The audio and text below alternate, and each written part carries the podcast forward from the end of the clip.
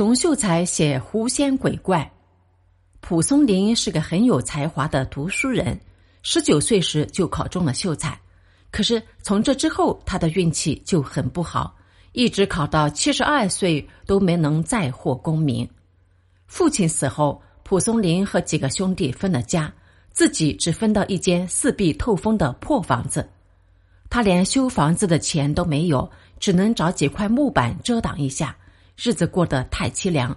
蒲松龄便会写写诗发发牢骚，其中有几句是：“数卷残书，半窗寒烛，冷落荒斋里。”为了养家糊口，蒲松龄去给富家子弟当老师，这样就有了很多闲暇时间可以用来写作著书。蒲松龄在村口的大树底下摆上茶水和旱烟，来来往往的行人喜欢在这里喝口茶、抽袋烟。歇一歇脚，闲聊一阵，蒲松龄也不收钱，只让他们讲讲各种稀奇古怪的事情，自己一边听着一边记着。有时候他也会讲一些狐仙鬼怪的故事给大家解闷。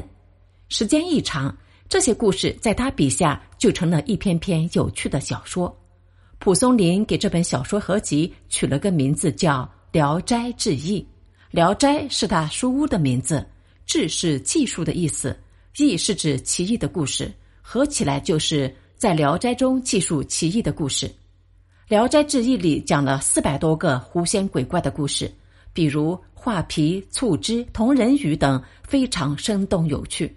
直到现在，还有很多孩子喜欢看这本神奇的故事书呢。